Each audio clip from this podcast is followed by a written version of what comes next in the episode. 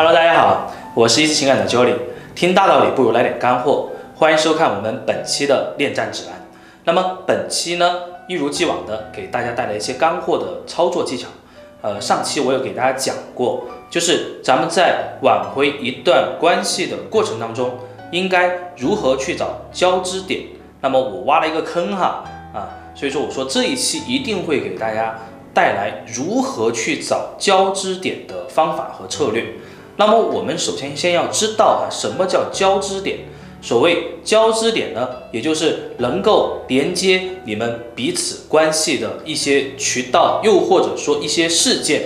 那么实际在我们去帮助我们委托人去达成呃成功的这个过程当中呢，呃，我们帮助人去寻找交织点，无外乎会从三个方面去着手啊，我来一一给大家说明和讲解。第一个。非常重要的一个环节，交织点是联系彼此的媒介。我们怎么去理解这个意义？也就是说，你能够见到他，又或者说他能见到你，又或者说他能听到你的讯息，又或者说他能感知到你的行为带给他的感受，这些种种种种的感受或者渠道，都是交织点的组成部分。比如说，我们跟一个人可能很多时候就是脱黑的状态。上期我有讲嘛，咱们都脱黑了，什么都见不到了。那么怎么办呢？有可能某一天啊，你通过某一个渠道让他听到了你的声音，那这时候他会想什么？你猜？他一定会去想，哎，这人的声音听起来很熟悉啊。又或者是某一天，你跟他两个人相遇在。某一个特定的场景下，而这个场景呢，正好是承载着你们彼此的一些回忆和印象的。那么，在这个特定的场景和特定的这个情况下呢，你们两个人一定会有一些新的联系产生。所以说，交织点的第一层含义就是能够开启你们新故事的一个起点。啊，这个起点是需要具体问题具体分析去寻找和构建的。第二个层面，其实我想去跟大家分享的就是所谓交织点，一定是你们彼此之间的很多的连接要素所构成的。啊，这些要素包含了什么呢？比如说你们共同的朋友，比如说你们共同的生活圈子，再比如说你们共同去有可能会去做的一个某一件事情。那你可以围绕这一块去展开工作。举例来讲，比如说两个人分开了，那么这个时候呢，你们两个人有一个共同的朋友，那么他其实是可以通过一些方式去传递关于你的一些讯息给到对方的。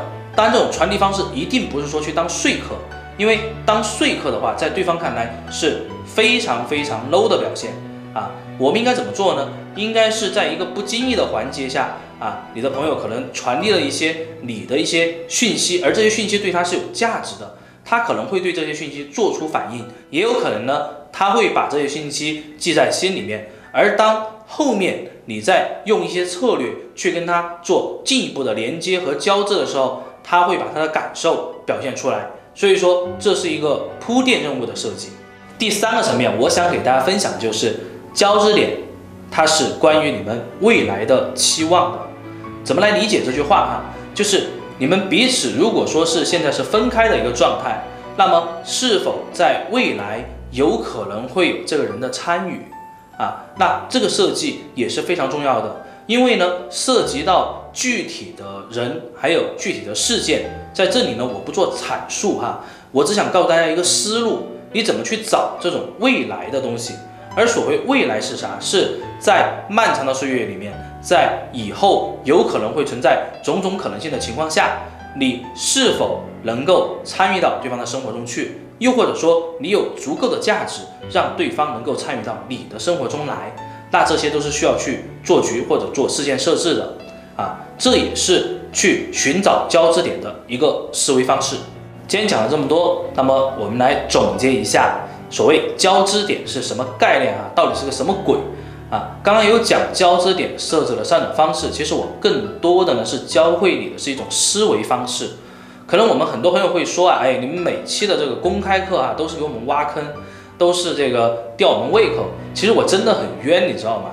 其实，在每一期，我更多的是希望去教会大家一种思维的方式。因为只有你学会这种思维方式，你才能举一反三。当然，很多朋友啊，他可能呢在做这些事情的时候呢，会有很多的一些困惑和迷茫的时候。那么，我希望你在这个时候呢，能够来找我们一思情感。那么，我们依然会用我们最特别的方式来围绕这些步骤，围绕这些交织点来设计专门属于你的操作策略。有任何问题，欢迎你来找我们一思情感。那么，本期节目就到这里，我们下期再见，拜拜。